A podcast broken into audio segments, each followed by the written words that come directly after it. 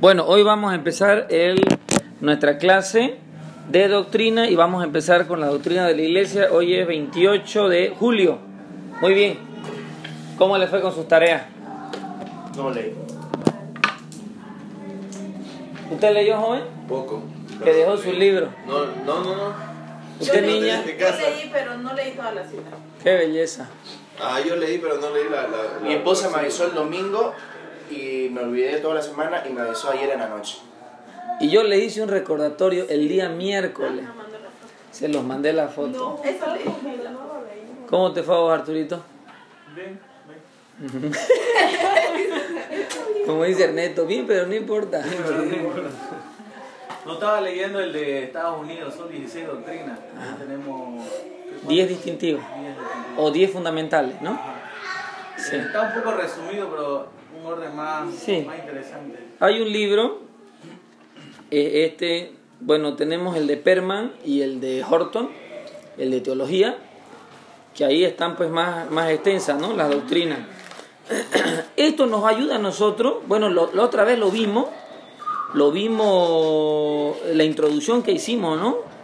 Lo súper importante que es, lastimosamente no la, no la grabamos, pero vamos a ir haciendo este, un estudio un poquito más sistemático, es decir, paso a paso de lo que viene a ser la doctrina. Entonces les pedí que lean esto para que tengan una base y no vayamos a cosas tan básicas, digamos, ¿no? Este, y podamos sacarle más provecho. Bueno. Ok. Las profundidades de esta doctrina de la iglesia eh, algunos, algunos la vinculan desde Adán y Eva, ¿no?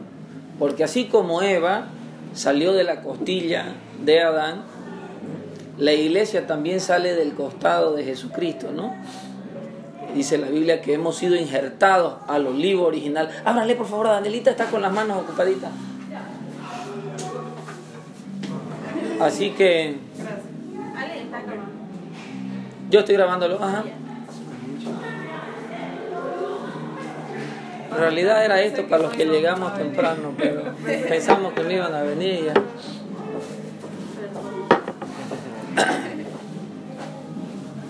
Así que, gracias mi amor. Así que, bueno,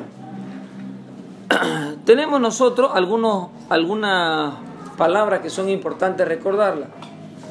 La, la aparente primera vez que Jesús menciona la palabra eclesía, ¿no? O iglesia, Con Pedro. con Pedro, ¿no ves? ¿Qué dice? eh, ¿Te acuerdas? Sobre esta roca fundaré mi iglesia. A ver, tenemos, tenemos, vamos a leer un pasaje, Hechos 11:22, por favor.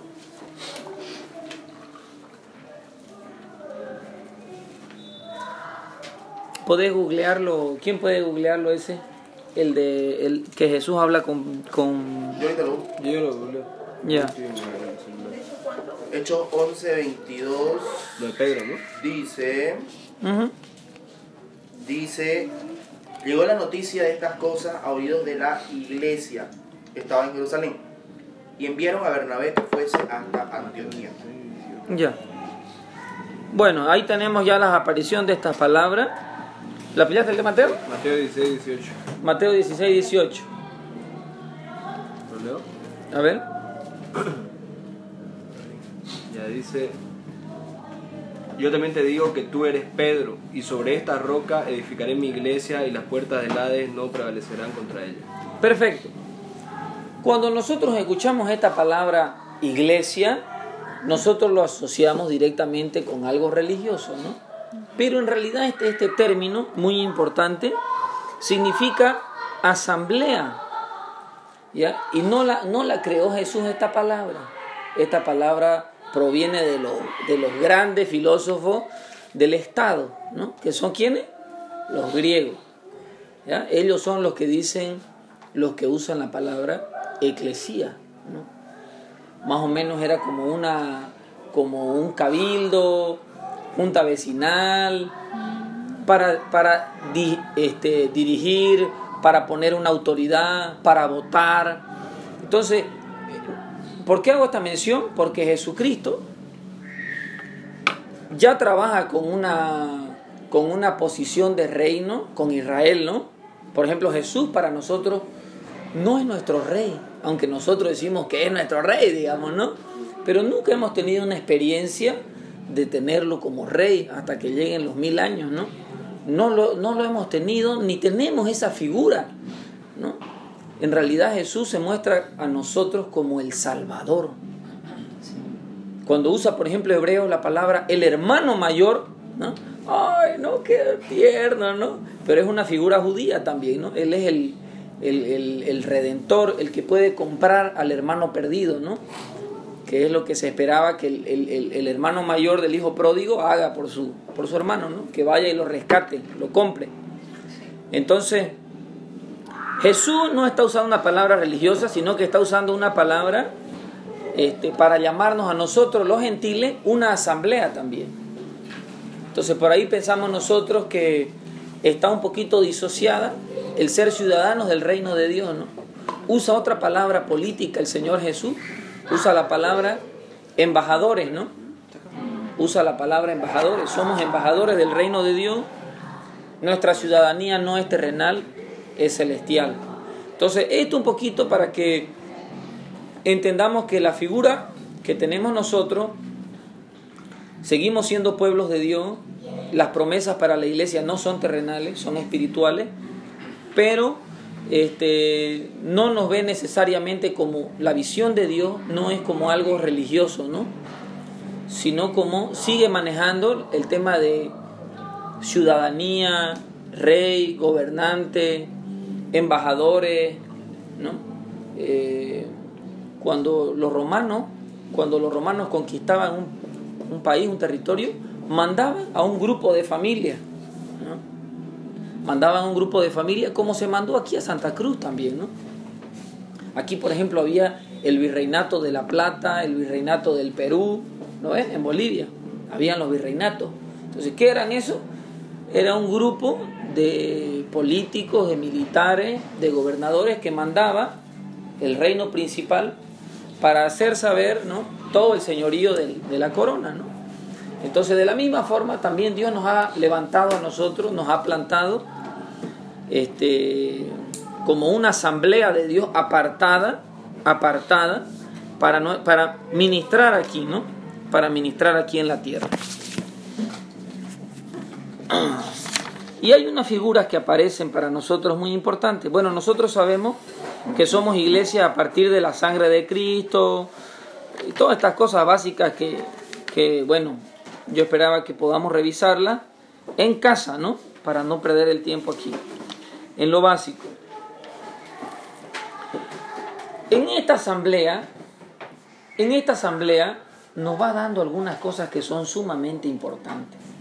Y este, luego de lo que les estoy diciendo, de que la visión de Dios sigue siendo de país, colonia, ¿no? Nos vuelve a decir, ustedes están en este mundo, pero no son de este mundo, ¿no? Yo los he apartado a ustedes vuelve, vuelve a resonar esta palabra que Jesús dice, como el Padre me envió, así yo los envío a ustedes. Entonces, vuelve, a, vuelve a, ponernos eso, ¿no? Están aquí, pero no son de aquí, son peregrinos. Y añade algo, oye, que es clave para nosotros. Se añade la hermandad. Se añade la hermandad. Entonces, cuando nosotros venimos a hacer iglesia entre nosotros, nos vemos en la calle, nos vemos en la iglesia, ¿no? Este, es dañinísimo para nosotros manejar relaciones superficiales. ¿no? El modelo de Dios es un, es un modelo de hermandad. Y aquí se, se plantea un reto grandísimo, ¿no? Se plantea un reto grande porque nuestro sistema mundo Oye, es tan envolvente que uno a veces no tiene ni tiempo ni para juntarse ni con los consanguíneos, ¿no? Con los primos. Entonces, con nuestras relaciones de, de, asamblea, de eclesía, ¿no? También nos cuesta. Pero la figura de Dios es una figura de hermandad. Y para generar este vínculo, iglesia, iglesia, Dios, eh, padres, hijos, ¿no? Para mezclarnos en este, en este mundo de paternidad hacia Dios, nos da su Espíritu Santo y eso también es lo que nos vincula a nosotros como hermanos. Entonces la pregunta es, de la, de la eclesía que tenemos nosotros, ¿a quiénes podríamos considerar nuestros hermanos? Si tuviéramos que anotar nosotros un- una lista, digamos. ¿no? ¿A quiénes consideraríamos hermanos? Entonces, claro que hay una, una preferencia, ¿no? Con los que hemos crecido, con los que compartimos, los que por ahí nos han dado una mano, ¿no? Entonces, toco este tema, este, este punto básico, para hablar, para recuperar un poquito la identidad, ¿no? La identidad, porque si nosotros no, no manejamos la identidad básica de la iglesia, nos vamos a perder. Hace un tiempo atrás yo empecé a usar una palabra que el Señor nos la dio en una administración en mi casa, ¿se acuerda? Te amo. Te amo hermano. ¿no? Y el poder generar un poquito más de cercanía, el, el- el- el poder expresar nuestro cariño, nuestro amor, el poder preguntar, el sentar al liderazgo más cerca de la gente, ¿no? A mí, por ejemplo, preferiría que, no hubiese tanta distancia entre la alabanza y el, el- el grupo, ¿no? Me gustaría que sea un poquito más cerca para tener un poquito más cosas que tal vez en la mente no, no funcionan. Pero este, la hermandad es, la, es la, la figura clave para que podamos entender lo básico de la iglesia. Y de repente se añade algo, algo fundamental a la figura de la iglesia, que es el tema de cuerpo. El tema de cuerpo. Efesios 1, 22, 23, por favor. Au, au, au. Atatau.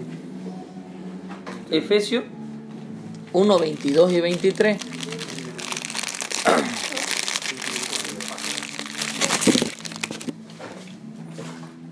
Y sometió todas las cosas a sus pies y lo dio por cabeza sobre todas las cosas a la iglesia, la cual es, un- es su cuerpo, la plenitud de aquel que todo lo llena en todo. Ya, este pasaje es la tuti. Es la tuti. Si nosotros podemos profundizar en este pasaje, hermano, le vamos a dar una tunda al diablo. Una paliza. Una paliza. Porque estos son los, estos son los diseños de Dios. Hay una pregunta en consejería. Cuando vos estás escuchando a alguien en una consejería, lo primero que que lo primero que uno viene a la mente es ¿qué hago? Pero es la pregunta incorrecta. Cuando uno está escuchando una consejería y uno se pregunta ¿cuál es realmente el problema? Y la Biblia nos plantea lo básico del problema. El problema son las relaciones. Relaciones rotas con Dios y relaciones rotas con mis semejantes. Entonces, yo estoy escuchándolo a Calele y me recuerdo que su, su problema de él fue haber nacido bajo pecado. Hay una relación rota con Dios. Este joven tiene cuántos años? 26 años. Entonces, ya yo sé que su problema básico es su relación rota con Dios y su relación rota con su padre, tal vez con su hermano, con algún tío. Ahí se originan todos los problemas, relaciones rotas. Pero la siguiente pregunta es, ¿cómo diseñó Dios que fueran las cosas? Según su historia, yo voy escuchándolo y voy recorriendo la Biblia. Voy recorriendo la Biblia, voy a la historia de José, voy a la historia de Filemón, ¿no? Jesús con Pedro, lo voy escuchando y voy buscando el modelo. ¿no? ¿Cómo, ¿Cómo es el modelo original? ¿Cómo es el modelo original? ¿no? Si tiene un problema de identidad sexual, ¿cómo diseñó Dios que fueran las cosas? Entonces, esa es la base para nosotros. Y la iglesia fue diseñada, como dice acá, ¿lo pueden leer nuevamente? Efesios 1, 22. Y sometió todas las cosas bajo sus pies y lo dio por cabeza sobre todas las cosas a la iglesia, la cual es su cuerpo, la plenitud de aquel que todo lo llena en todo. Qué tremendo. Sobre, sometió todo bajo sus pies y lo dio por cabeza sobre todas las cosas a la iglesia. Qué tremendo. La cual es su cuerpo. Y escuchen esto, la plenitud de aquel que todo lo llena en todo. Entonces, más adelante vamos a descubrir que la iglesia, hermano, el juntarnos en casa, no debe faltar la oración, no debe faltar la palabra, el juntarnos en la iglesia. Nosotros de manera intencional tenemos que buscar reflejar la gloria de Dios. Entonces, en nuestras canciones, en nuestra predicación, en los tiempos de ministración, debemos tomar nosotros esta autoridad que el Señor nos ha dado.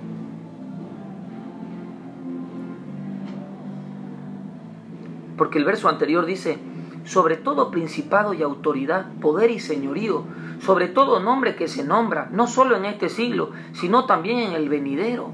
Sometió todas las cosas bajo sus pies y lo dio por cabeza a la iglesia, la cual es su cuerpo y la plenitud de aquel que todo lo llena en todo. Entonces, la unión de los santos, hermanos, por eso es que es tremendo cuando todos se ponen de acuerdo a orar. ¿no? Es tremendo. Hay gente que dice, no, yo no necesito ir a la iglesia, yo soy la iglesia. No, vos sos un miembro del cuerpo de Cristo. No sos la iglesia, sos un miembro del cuerpo. La iglesia es la asamblea. Somos iglesia a partir de que nos juntamos en una casa, digamos. Ahorita nosotros estamos siendo iglesia, ¿no? nos estamos poniendo bajo la cobertura del Señor. Pero algo que es muy importante, mis hermanos queridos, es usar la autoridad de Cristo siempre que nos reunamos. Que alguien tome autoridad para atar, para desatar. La Biblia usa en todas ocasiones esa palabra, atar y desatar. Una es sobre los demonios y otra es sobre el perdón. Me, me, sor, me, sorprende. Dice, siempre que entren a una casa, declaren paz en esa casa. Y si hay, en un, si hay algún enfermo, sánenlo, dice, ¿no? Y saben qué? Hay ocasiones donde los enfermos no se sanan. Como hay ocasiones que cuando yo predico la palabra, no todos los corazones lo reciben.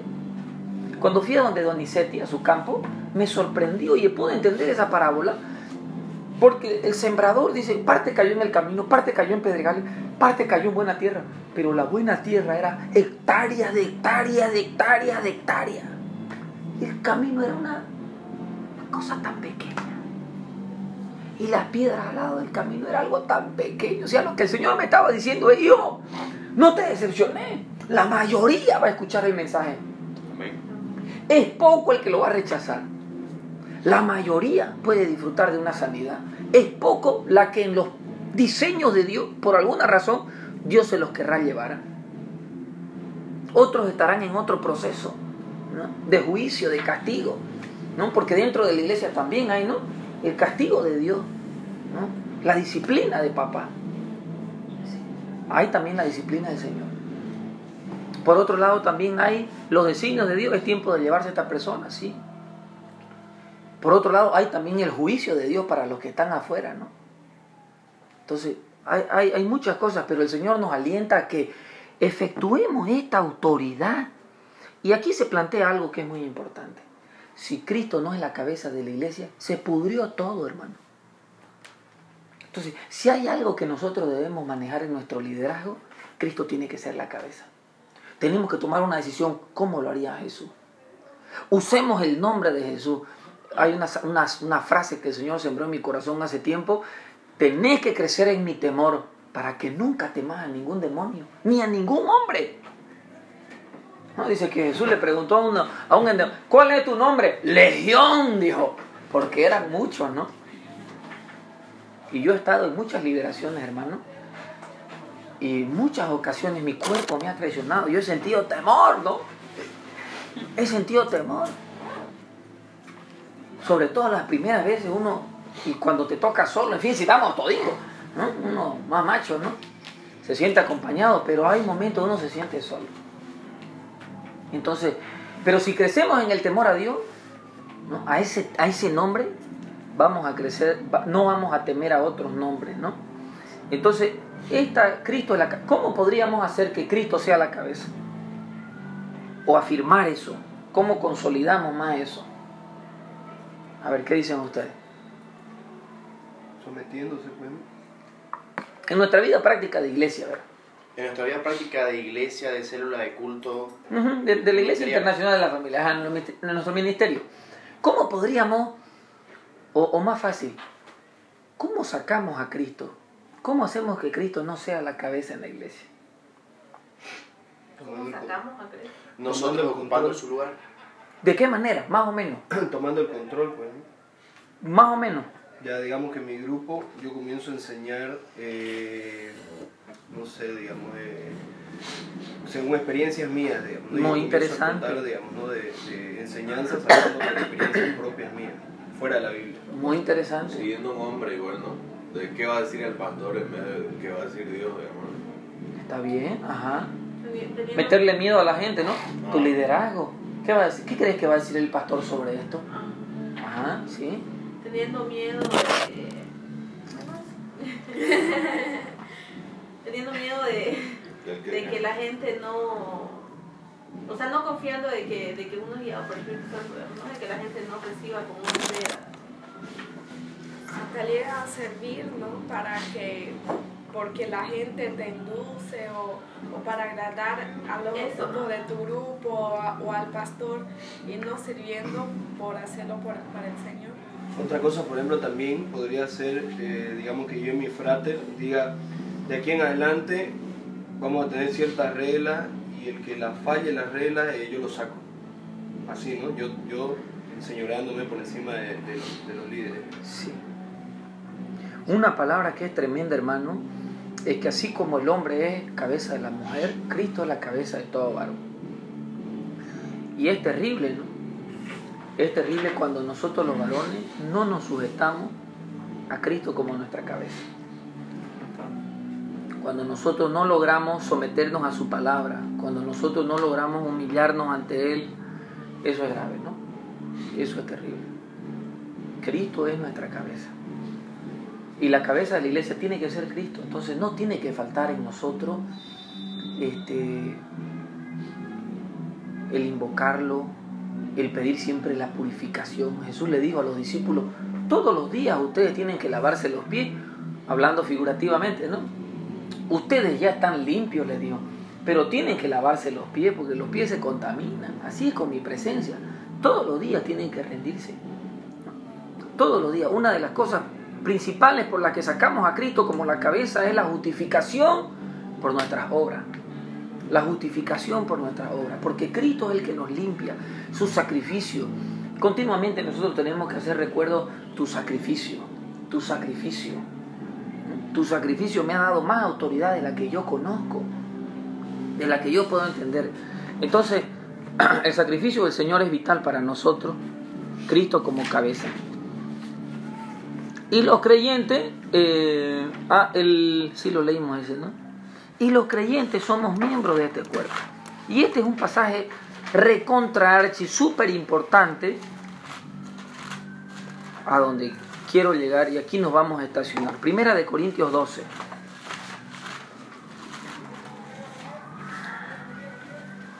Primera de Corintios 12.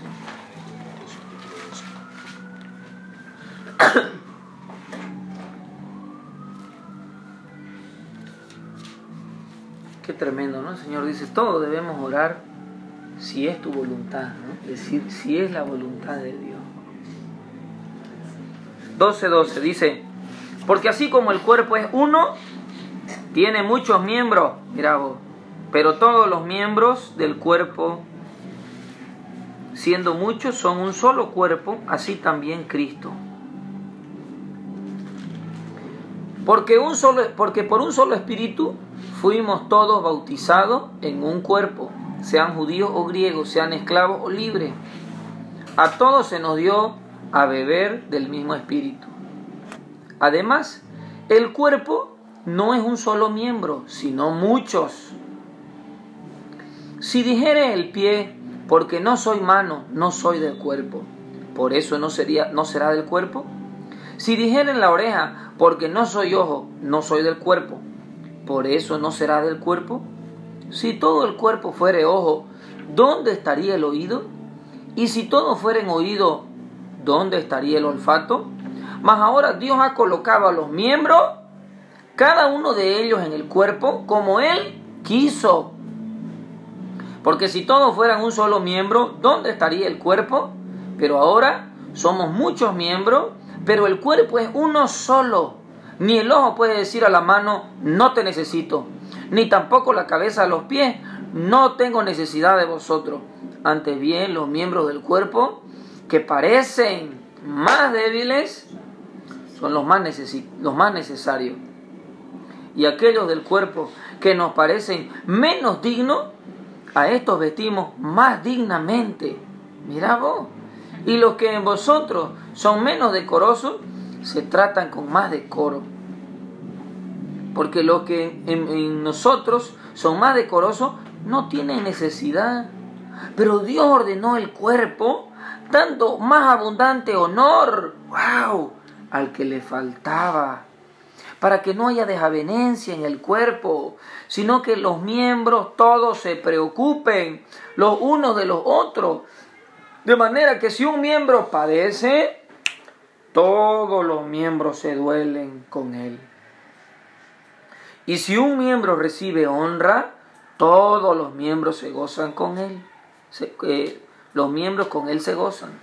Vosotros pues eh, sois el cuerpo de Cristo y miembros cada uno en particular. Y a uno puso Dios en la iglesia, primeramente apóstoles, luego profetas, tercero maestros, luego los que hacen milagros, después los que sanan, los que ayudan, los que administran, los que tienen don de lengua. ¿Son todos apóstoles? ¿Son todos profetas? ¿Todos maestros? ¿Hacen todos milagros? ¿Tienen todos dones de sanidad? ¿Hablan todos lenguas? ¿Interpretan todos? Procurad pues los mejores dones. Mas yo os muestro un camino más excelente. Y empieza a hablar sobre el amor que debe haber en el cuerpo.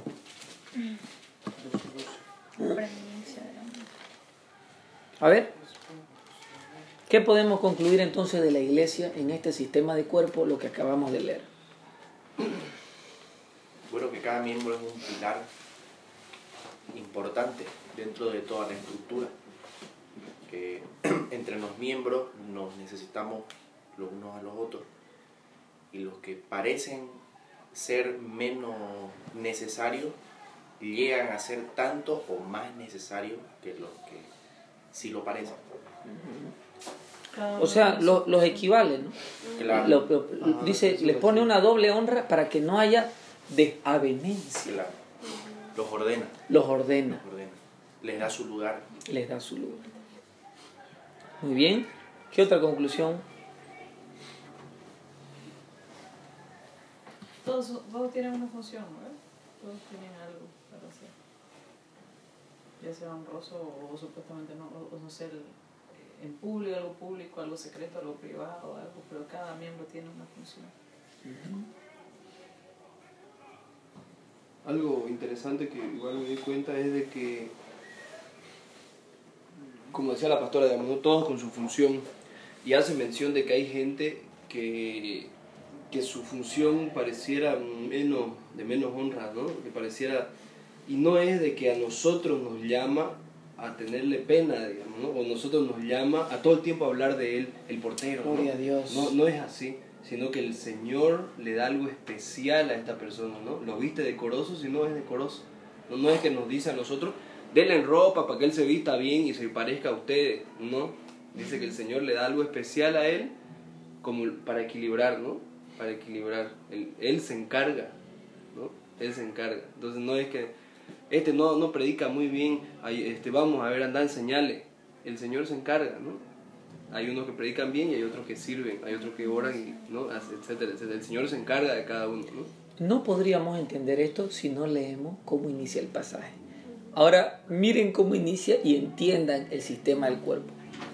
No quiero, hermanos, que ignoréis acerca de los dones espirituales. La palabra en realidad aquí, dones, no es o sea, se tradujo como dones, pero en realidad es cosas espirituales, muchas cosas espirituales, porque aquí no solo habla, habla de la iglesia, habla de ministerio y habla de dones. Sabéis pues que cuando era gentiles se os extraviaba, llevándoos como se os lleva a los ídolos mudos. O sea, no tenía rumbo. Por tanto, os hago saber que nadie que hable por el Espíritu de Dios, o sea, por el Espíritu, de, llama anatema a Jesús. Y nadie que llama a Jesús mi Señor, mi autoridad. Nadie puede hacerlo sino por el Espíritu Santo. Ahora bien, mire, hay diversidad de dones, pero el Espíritu es el mismo. Hay diversidad de qué? De ministerios, pero el Señor es el mismo. Y hay diversidad de qué?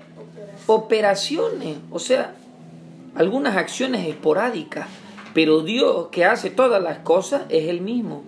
Pero a cada uno le es dada la manifestación del Espíritu Santo para provecho. O sea, es una locura ignorar la manifestación del Espíritu Santo porque es para provecho. Porque a este es dada por el Espíritu palabra de sabiduría, a otro de ciencia, eh, según el mismo Espíritu, a otros de fe, a otros por el mismo Espíritu y a otros dones de sanidad por el mismo Espíritu, a otros el hacer milagros, a otros profecía, a otro discernimiento de Espíritu, diversos géneros de lengua, interpretación de lengua. Pero todas estas cosas las hace uno. El mismo Espíritu con mayúscula significa Espíritu Santo. Repartiendo a cada uno en particular. Repartiendo, qué lindo, gloria a Dios. Repartiendo a cada uno en particular como Él quiere. Entonces, mis amados, este sistema de hermandad, que Cristo es la cabeza, que es un sistema político que viene del reino de los cielos, por llamarlo, digo político, por llamarlo ciudadano, Que, no, es, no es nacido de los hombres, la iglesia no se la inventó un humano, ¿no? Este sistema donde Dios ha repartido su espíritu, nos ha lavado con su sangre y ha puesto a Cristo por cabeza, esto es extraterrestre, esto es fuera de la tierra. Este diseño vino de lo alto, vino de lo alto, ¿no? que Dios le había dicho a Abraham, en ti serán benditas todas las familias de la tierra. ¿no? Israel tropezó al hacer conocer al mundo la salvación. Y por medio de Cristo fuimos injertados nosotros, fuimos injertados en el nuevo pacto, que también lo vamos a ver qué es eso más adelante. Entonces, la forma en que funcionamos nosotros, hermano, es que nosotros, la mala forma en que, es que ignoramos nuestros dones. Entonces debería llegar alguien aquí a la iglesia. Oye, ¿vos sabés por qué te trajo Dios a esta iglesia? Ya descubierto, en el mundo se habla tu propósito, ¿no? Se usa también esa palabra. Tu talento. Tu talento. Ya sabes cuáles son los dones que Dios te da. ¿Sabes que Dios te ha plantado en esta congregación? ¿Sabes que sos parte mía? Que no sos un hombre invisible aquí. ¿Te puedo leer algo?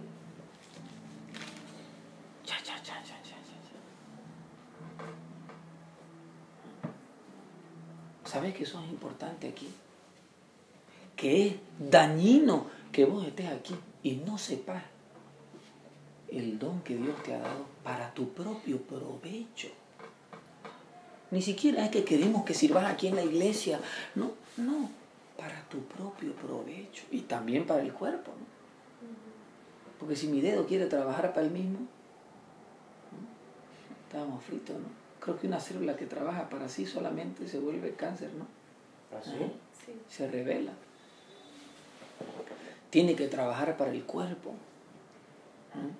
Entonces, tu familia, la iglesia, ¿qué es lo que Dios te ha dado a vos? Entonces nosotros tenemos que ayudarle a la gente a reconocer qué es lo que Dios les dio. ¿Cómo fue que nosotros reconocimos que Dios nos había llamado? ¿Cuáles son los nuevos talentos, las cosas que hemos descubierto? Y aquí sale algo tremendo. Dice, vosotros sois de cuerpo miembro de cada uno en particular. Y a Dios los puso en la iglesia. Eh, Bueno, y aquí sale otro tema, ¿no? Primeramente a los apóstoles, a los profetas, terceros maestros, los que hacen milagros, y se desordena un poquito la lista que Efesios da de cinco, ¿no? Cinco. Entonces parece que fuera algo jerárquico, ¿no? Pero en realidad y podemos entender que es el orden, el orden cómo empezaron a aparecer. Primeramente los, los, los apóstoles, ellos fueron los primeros, ¿no? Después los profetas, de ahí continúa Este, Efesio, no sé si es maestro lo que dice Efesio. Tercero maestro. Ah, en Efesios no. Acá. En Efesio pues nos da una lista, ¿no? Ah, Y, y, Pastores maestros. Así lo dice este, Efesios. ¿sí? Efesios. Pastores, maestros, evangelistas, algo así es, ¿no? No me acuerdo bien. Apóstoles, profetas, evangelistas, pastores y maestros. Maestro es lo último, creo que. Mm, maestros. ¿Por qué? Porque es lo último, la formación de la doctrina. Esto no se debe hacer, esto se va a hacer. Después de prueba y error, prueba y error, prueba y error. Como pasó en, en Corintios, como pasó en Hechos. ¿Qué hacemos, no? Y, y hacían condominios, se juntaban entre cristianos nomás, ¿no? Este, y ¡pum! Tuvo que mandar persecución el Señor para que se disemine otra vez el Evangelio. Entonces, considero yo que una de las formas de expandir la iglesia también ha sido muchos cristianos en Europa ahora, muchos latinos en Europa. ¡Ah! La migración. ¿no? Uno de los pueblos más misioneros ha sido Brasil también, brasileros por todos lados del mundo. Argentino. Tremendo. Entonces, Argentina pues es muy pequeño su porcentaje de cristianismo. Brasil es brutal, ¿no? Es, es grande. Probablemente ha sido una de las naciones junto con Estados Unidos que más misioneros han mandado por el mundo. Dios mío, por todos lados. Entonces, este, y, y después dice, no, dice, luego hacen todos milagros, pueden sanar todo, los que ayudan, los que administran, son todos apóstoles, son todos profetas, son todos maestros, todos hacen milagros, todos tienen dones de sanidad. Y aquí hay una, cosa que se, se, se plantea en discusión, que también es una doctrina que lo vamos a hablar. Hablan todos en lengua, ¿no? Entonces esta es la razón de que yo no hablo en lengua, digamos, ¿no? Interesante, ¿no? Hablan todos en lengua. Un don se vuelve un ministerio cuando yo lo sigo ejerciendo. Entonces, por ejemplo, yo puedo orar una vez por un enfermo y que se sane y nunca más. No ejerzo ese, ese, ese don. Funcionó como una manifestación de Dios, pero no lo, no lo he desarrollado en mi vida. Muchas personas hablan la primera vez en lengua, el bautismo del Espíritu Santo, nunca más hablaron. Pero aquí nos está diciendo que no es menos. Que no es menos. Y de ahí continúa el capítulo 13 donde dice, ¿de qué les sirve a ustedes los dones si no tienen amor? Y de ahí llega el 14 y hace, y hace, y hace la, la conclusión y dice, sigan el amor, procuren los dones, pero sobre todo que profeticen. hablen, hablen de parte de Dios. Y estas son las bases de la iglesia, hermanos queridos. Si nosotros nos salimos de esto, estamos fritos. Estamos fritos ese cariño de la hermandad. ¿Cómo lo haría el Señor Jesús? ¿Cómo es el modelo de Jesús? Cristo es la cabeza. Podemos avanzar, tenemos ideas geniales. Pasemos más tiempo en oración porque necesitamos someternos a Cristo, que es la cabeza. Necesitamos que Él nos renueve. Hermano, te- ¿ah? Una consulta. Aquí no hay que hacer referencia de que no todos hacen lo mismo, ¿no? Pero termina de una forma bien interesante, ¿no? Que dice, procurad pues los dones mejores. O sea que, no sé, digamos, ¿no? Si, si yo jamás he orado por un enfermo que sea sanado, pero yo comienzo a buscar hacerlo, o sea, el Señor igual me da, se manifiesta de esa manera. No hay jerarquía en los dones. La pregunta es, pastor, Sí, ¿cuáles, entiendo, ¿cuáles entiendo. son los mejores dones? Ahí voy. O sea, para mí. No hay jerarquía en los dones. Lo que hay es, por ejemplo, si yo soy pastor, ¿no? yo, Robert Cuella, soy pastor, ¿les parecería a ustedes que yo esté cada vez de campaña en campaña, de campaña en campaña, en campaña, en campaña? Yo tengo que procurar los mejores dones según la tarea que estoy haciendo. La administración. Necesito sabiduría sabiduría. en el, en el área. Necesito buscar los mejores dones según mi oficio. Entonces, este, de repente a mí me mandan a Rusia. Allá tengo que, no puedo buscar los dones pastorales. Allá necesito decirle, Padre, voy a abrir ese ropero maravilloso de los dones, que es el Espíritu Santo. vive dentro mío. Señor, ayúdame. Ayúdame. Ayúdame. Allá, por ejemplo, lo que más fluyó en mi vida que yo le pedí al Señor, el don de ciencia. Palabras cortas, porque no había quien me traduzca. Estábamos por la calle, ¿le puedo decir esto a este? ¿Le puedo decir esto a este? No había cómo predicar. Entonces los dones hoy actúan de una manera tremenda según el oficio que estamos haciendo. Entonces, donde estemos, mira vos, nosotros siempre pensamos, dice que hay siete características del Espíritu Santo. Nosotros siempre enfatizamos o en la santidad o en el poder de Dios. Pero ¿y qué pasó con la característica de la sabiduría, de la inteligencia, de la ciencia y del consejo? Cuatro características que tienen que ver con la intelectualidad el consejo, la ciencia, la este, sabiduría, el conocimiento. ¿no? Entonces, eh, procuren los mejores dones donde estén. Según el oficio que esté. Según la, la, la actividad que estemos realizando en el cuerpo de Cristo. Entonces, nosotros deberíamos agarrar a la gente, oye hermano, ¿qué estás haciendo?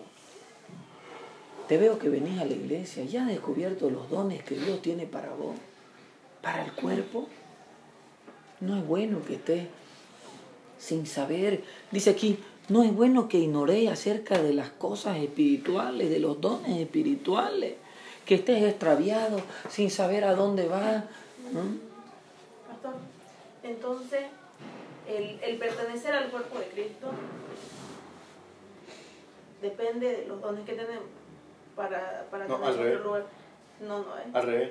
Entonces depende del lugar donde estemos en el cuerpo de Cristo para buscar los dones. Mm, Sí, eso no. porque depende de la función. Claro, depende del lugar y la función para vos buscar los mejores dones adecuados para esa función. ¿Entendés lo que él decía? Si Dios te ha puesto como pastor, tenés que buscar los mejores dones que vayan con la función que te ha dado Dios en este tiempo. digamos. Nosotros podemos entender algo básico. El sistema de Dios es, es por el Espíritu Santo, ¿no? En la iglesia. Cristo es la cabeza y los dones se manifiestan en el desarrollo del cuerpo de Cristo, en la hermandad. Si yo soy un incrédulo y estoy en el mundo, por ahí no fluyen los dones allá, ¿no? Entonces los dones tienen la facultad de mostrar a Jesucristo, de que la gente diga, Dios existe. Ese es el objetivo de los dones. Y los dones se activan al servir, ¿no? O sea, ¿cuál es el combustible del don? El amor. El siguiente capítulo dice que el secreto de los dones es el amor. Si yo hablo profecía, si yo tengo dones, pero si no tengo amor, eso es basura. Entonces, si yo le digo al Calelito, escuchame hermano, veo que venís a la iglesia, ¿te estás ocupando de alguien aquí? ¿Estás ayudando a alguien? ¿Tenés movilidad, hermano? ¿Traes a alguien a la iglesia? ¿Llevas a alguien a su casa después del culto? Orás por alguien, te veo que venís. Es cierto, no perteneces al liderazgo, hermano, pero sos del cuerpo de Cristo. Tenés tu responsabilidad delante del Señor. Está fluyendo la buena savia del árbol a través de vos. Está fluyendo la sangre de Cristo. Estás abrazando a alguien. No te podés ir de la iglesia, hermano, sin orar por alguien, sin abrazar, sin darle un beso, sin decirle, hermano, te amo, me alegra verte. Sin sentir algo de Dios, bendecir a alguien con una ofrenda. Está, está fluyendo en el cuerpo. Pastor, yo tengo la misma duda que Melina estaba preguntando ahorita, porque en Romanos 11, 29 dice, ¿no? Porque irrevocables son los dones y el llamamiento de Dios. Eso no quiere decir de que ya Dios nos, nos da un don. O sea, hace un tiempo atrás usted ha hablado de los dones que, con los que Dios nos da los permanentes y los otros que, que como hablaba usted, que hablaron en lengua una vez y no hablaron más, ¿no? Ujú, ujú. Entonces, no sé si ya Dios nos pone un don y ya este, nos ha- le- la persona se acomoda en la iglesia. No sé si, así era tu pregunta, ¿no? Ya les iba a decir ¿Ah? de que los dones no es lo mismo que llamamiento. ¿no? Y a veces se puede confundir de que yo soy llamada, no sé, po- con los dones. No es lo mismo, ¿no? Ah, yo soy evangelista y evangelizo por más de que no esté bien con Dios, digamos, ¿no? eso es irrevocable, ¿no? ¿Eh? Pero- no, no es lo que dice Karen. ¿Qué es lo que decimos? Eh, es que a veces uno lee, con- digamos, sobre los Ah. dones y piensa que está llamando para hacer esto. Ah. Es diferente, Dios te Mm, llama eh, para algo específico y ya los dones hay algunos sin que Dios te pone justamente por lo que te ha llamado y otros que uno tiene que buscar. A ver otra vez. No, yo no no. Entiendo, entiendo. Pero ¿cuál es la pregunta? Pero es lo que decía. confunde Ajá. entre eh, lo que yo soy llamado a hacer y los dones que yo tengo que buscar. Claro, pero respondiendo, digamos, la pregunta de Jairo, es lo que decía, digamos, Dios me llama a mí a ser un evangelista, ¿no? Y por más de que yo no esté bien con Dios, el llamado es irrevocable. Yo soy llamado a eso, digamos, porque es algo general, digamos, obvio que hay cosas específicas. Pero si el Señor me da dones eh, de sanidad, de profecía, bla, bla, bla, etcétera, eso es en el cuerpo, digamos. Eso es en el cuerpo. A ver. En el cuerpo, y para el desarrollo del cuerpo me lo dan los dones, pero el llamamiento es otra cosa, que es lo que preguntaba Jairo. Eso es lo irrevocable. Los No, dos también son, los dos son irrevocables. llamamiento Los y dos los son dones irrevocables. son irrevocables. Ya, pero No, quiero que entiendan algo, quiero que entiendan algo. Hay una disputa en ese tema, porque ese tema está hablando sobre Israel. El llamamiento de Israel La restauración de es irrevocable, el llamamiento de Israel. Se aparten los judíos o no se aparten. Dios ha decidido que por medio de este pueblo sea la salvación del mundo. Jesús dijo, ustedes no saben lo que hablan porque la salvación viene de los judíos. ¿Mm? El meollo es la iglesia, que es la salvación del mundo, pero el instrumento es Israel. Entonces, esta, esa palabra siempre se la ha usado en el mundo evangélico para decir, irrevocables son los dones y el llamado, pero es en el contexto de Israel. ¿no? ¿Qué puedo entender yo? Que cuando Dios llama a alguien, usemos el principio, ¿ya? Dios llama a alguien, Dios llamó a Melina, ¿no? Melina se apartó, Melina, y después volvió al Señor, ¿no? Entonces hubo un llamado de Dios para ella, pero después nosotros podemos abandonar ese llamado, podemos abandonar los dones. ¿no? Vamos a agarrar el, solo como un principio, porque las promesas de Israel no son para la iglesia, ¿no? Son algunas cosas especiales que Dios le ha dado a Israel. Entonces a veces uno dice, no, hermano, vos te apartaste, pero los dones, el llamado de Dios sigue. Es verdad, ¿no? No se, no se va hasta que nos morimos nosotros. Exactamente. El día que nos morimos se acabó todo, ¿no? Pero este, esa es una palabra para Israel. No es aplicable a la iglesia. O sea, podríamos decirlo, digamos, ¿no? Como que Sí vos o te no. apartés, Es, digamos. es como la pregunta Es de que si la salvación se pierde o no se pierde. es un poco ambigua porque Dios te llamó a vos, ¿ya? Vos se la haces a Michelle, te vas al mundo. ¿Te dejó de llamar el Señor? Muchas O sea, en realidad eh, el llamado está, ¿no? No sé si vos respondés a ese Por llamado, lo tanto es irrevocable. pero no es al mismo nivel que Israel. Porque con vos o sin vos Dios va a hacer la obra, pero con Israel no. ¿Sabe cómo lo Con veo? Israel, Entonces esa es la respuesta. todo Israel será salvo, por ejemplo, cuando Ujú. venga el Mesías. Claro. Todo Israel será salvo. Está dicho. ¿Me entendés? Claro. En cambio la iglesia no. El que persevera hasta el fin, Será ese será salvo. por Que, tiene- que igual, que igual esa palabra que persevera hasta el fin es en el contexto de Israel, en la gran tribulación. Pero, no, pero nosotros sabemos en el Evangelio, la- las cartas de Apocalipsis, al que venciere yo le daré comer del árbol de la vida. Claro. Es que la- claro que la diferencia es que, es que Dios le dio un tratamiento especial a Israel, otro tratamiento a nosotros. Y Los, los, los israelitas son judíos por cultura. Ellos no se lo sacan Por es su sangre. ADN, ¿no? Ajá. Por sangre. No, pero o sea, es- es su- ellos nacen y se los crían, ¿no? Nosotros no, nosotros somos cruceños, somos cristianos porque decidimos seguir a Cristo. Claro, esa es la respuesta, pastor. Que para nosotros igual es irrevocable el llamado, pero no al grado de Israel. En otra dimensión. Ajá. ¿sí? Es en otra dimensión. Bien. Quizá, quizá la- eh, Dios lo ocupa a Israel como algo más, como decía usted, algo más físico y va con menos fuerza a, a los otros, a los gentiles, ¿no? Que somos nosotros. Yo creo que mientras que los escucho y me escucho, el llamado y los dones son irrevocables como nación de Israel, no necesariamente individualmente. Así como la iglesia tiene Ah, dones, ah. porque la iglesia es la salvación del mundo ahora, ¿no? Sus dones y sus llamados son irrevocables. De la iglesia, no de Robert Cuellar, de fulano, de Mengano. ¿no? Hay promesas de Dios como instituciones. ¿no? Israel como nación y la iglesia de Jesucristo, ¿no? Como ente del, del cuerpo de Jesucristo, ¿no? Claro. Entonces ahí capaz nos asienta un poquito. Porque, porque igual, pastor, este, algo, a mí se me vino esa duda por el tema de que no es que hay muchos pastores que hacen milagros, vienen de delante de Dios y dicen nunca los conocí, ¿no? Entonces, esas personas que iban afuera y hacían milagros tenían el don, ¿no? Muy bien. Pero se alejaron de Dios, digamos, ¿no?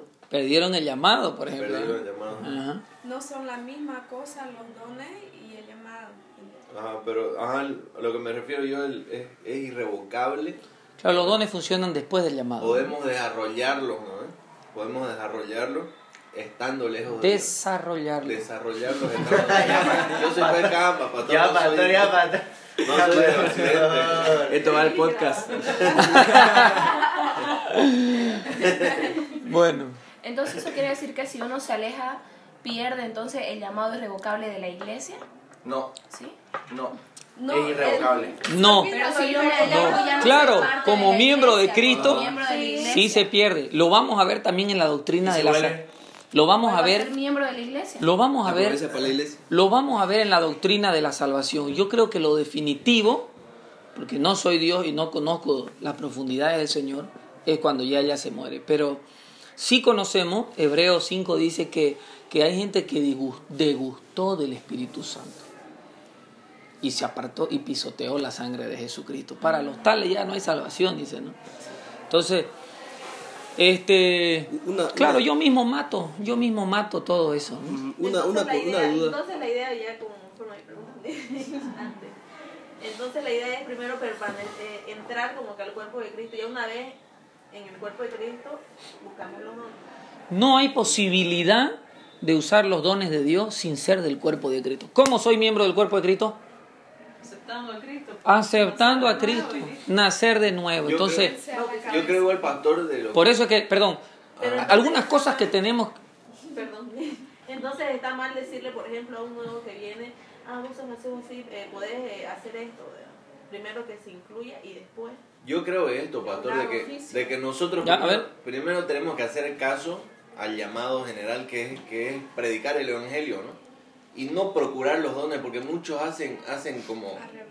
ajá, hacen como la meta Ah, no. en los dones, ¿no?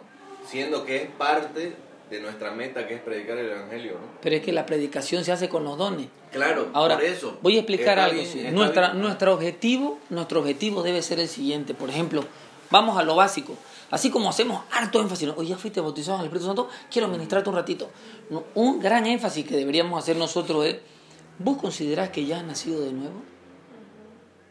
No sé. ¿Oí ya a Dios cuando estás haciendo algo? ¿Oís a Dios? ¿Sentís, te acordás de algún versículo cuando estás haciendo algo? Porque dice, ¿no?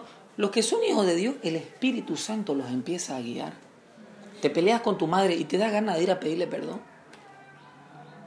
Entonces, ese es el punto básico, el llamado, ¿no ves? Jesucristo me está llamando. Te está llamando Jesucristo, hermano. Veo que venía a la iglesia, te está llamando. ¿Ya has podido vencer algunas cosas? ¿Estás poniendo tu ojo en el Señor? ¿Crees que has nacido de nuevo? Procura el nuevo nacimiento. Porque a veces los evangélicos lo hemos hecho muy mecánico. Repetí conmigo esta oración. Y listo. ¿Me entendés? Y ya soy, ya soy hijo de Dios. Hay una fiesta en el cielo, viejo. ¿No? Ajá. Entonces, si es verdad, tengo que confesarlo a Cristo. Pero tengo que permanecer, porque si no la casa queda vacía y vuelven los demonios peores. Entonces, hermano, procurá nacer de nuevo.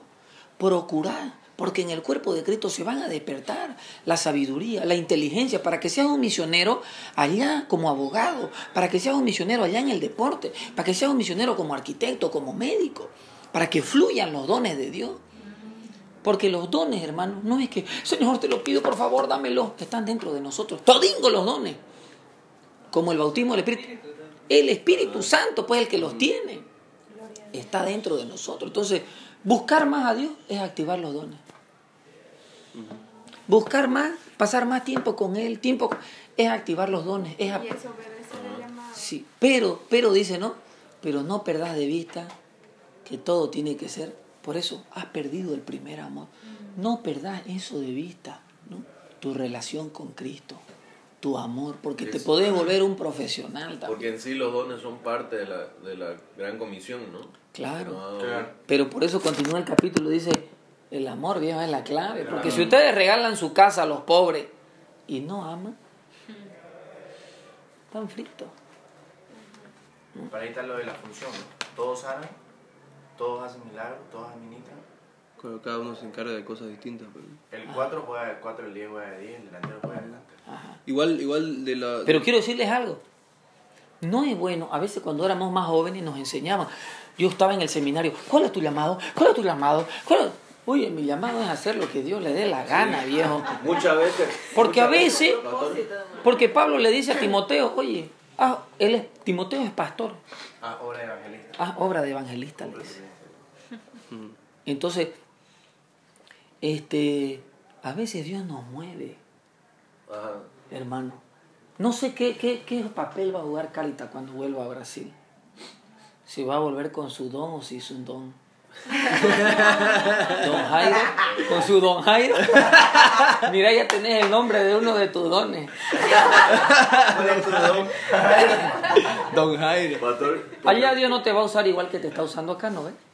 Otra función. Muchas veces hace daño pensar eso, ¿no? De que yo soy nueve, como dice Sergio, y soy nueve, ¿no? Porque muchas veces, no, como dice usted, es movible, ¿no? Porque nos va a tocar hacer de, de evangelista y me va a tocar hacer... Muchos dicen, no, yo no, no soy, no soy Ajá. bueno No le para hago a eso. no le hago para hablar enfrente de Claro, gente, ahí, ahí lo, lo que habla el, pa- el o apóstol no soy Pablo- bueno para consolidar, ¿no? Ajá, lo que habla el apóstol. Pablo ahí es, es claro que dice que es para que no, uno, los que tienen supuestamente peores dones no se frustren, y dos, para que el que Menos tiene un don, visible, menos visible. para que el que tiene un don más visible, vamos a, vamos a decirlo así, eh, no se envanezca, digamos. Bueno, el ejemplo de Jairo, que capaz, digamos, el que hace sanidades es el más visible. Entonces, el apóstol Pablo dice, mira, el que administra igual es importante. Porque Yo- no todos administran, Ajá. vos no administras. Yo- ¿Cuántos dones hay? Bueno, no sé. Un montón. Un montón de dones, no sé. En la Biblia, en el Nuevo Testamento, la- nueve. 27, 27 son los dones en el Nuevo Testamento. La pregunta es, ¿cuántos ministerios hay? Cinco. Cinco hay mencionados acá. ¿Ya? Ahora, esto es lo importante. Entender que la Biblia no está haciendo una lista. Hay ministerios y dones como miembros del cuerpo de Cristo. Hay muchísimo de Dios. Y hay miembros internos. Internos, ¿no? Son pues los menos visibles. Lo menos visible. Y, Y lo lo más- importantísimo. Por ejemplo, yo digo aquí, hay los que son menos útiles, dice, y los vestimos con más decoro. Yo pensaba, ¿cuáles son los que...? Las nalgas, decía yo, ¿no? Ver, que las chicas andan buscando algo así que levante la cola. Todo el mundo mirando la cola. Pero son los menos útiles y uno lo viste con más decoro a veces, ¿no? Con más... de- Pero eh, pensando yo, ¿no? En el cuerpo, en el cuerpo en sí, ¿no? Yo soy nalga, ¿no? Oye, le ponemos un, le ponemos una, un anillo, que es una argolla aquí al ombligo, digamos, ¿no? Un piercing. Vistiendo con más decoro a un miembro que... Una bichita de bebés en el cabello. Bebé, la huella. Entonces, oye, ahora que volvemos a esto, ¿te das cuenta que a veces nosotros dejamos de que Cristo ya no sea la cabeza de la iglesia? Este es su diseño. Entonces nosotros debemos procurar todas estas cosas. Que Cristo sea la cabeza, que Él nos dirija, que levantemos al que se siente inútil, que saludemos con propósito. Ahora entendemos, ¿no ves lo que dice? Salúdense con doctrina, con salmos, con cánticos espirituales. ¿Cómo anda ese hombre ese llamado de Dios? Don. Jairito, no te olvides que sos miembro del cuerpo. ¿Cuántos dones habrán dentro tuyo que no sabes vos? No los has utilizado. Entonces, ¡ah! Jairo, despierta. No los ignoré, Jairo. No los ignoré. Sos importante. Quiero leerte antes que te vayas. Ya se ha acabado el culto, pero mira, quiero leerte esto. Quiero regalarte este pasaje. No sos un miembro común, Jairo, aquí. Entonces eso, hermano, hace que nosotros como iglesia de Cristo subamos al diseño del Señor, Se fue bien. al estándar ¿Me entendés? Y cuando nos reunimos, tiene que haber profecía, tiene que haber oración, tiene que haber sanidad, tiene que haber... Porque ese es el modelo. Pero no va a haber nada de esto si no hay amor. ¿Y cómo nace el amor? Miércoles Dios ha dicho que Melina es mi hermana. Y ahí dice la Biblia, ¿no? Ustedes jóvenes, miren a las chicas como a sus hermanas. ¿Estás escuchando, no? Nada de estar propasándote. Tiene que mirar la carita como a su hermana. ¿Alguna vez le ha dado un beso en la boca a tu hermana? Pastor, ¿y eso de ósculo santo? Una pregunta, ¿eso de ósculo santo ¿Es un beso? es en la mejilla, no? Ajá. La costumbre judía era en la mejilla. Un beso santa, ajá. Que no sé quién, no sé quién me dijo que era en la boca esa costumbre judía. Hay que investigarlo, pero yo que sepa es en la mejilla. en la mejilla, Sí. obvio. Lo googleamos. Ante la duda. Ah, Los cómo- rusos, los rusos se saludan así entre familia, un beso acá, un beso acá, un beso en la boca, entre familia. Los rusos. Los judíos. los- Los rusos. ajá. Entonces, qué tremendo, ¿no? Este modelo. Y hemos visto apenas una, una parte del miembro del cuerpo de Cristo. Una, una de las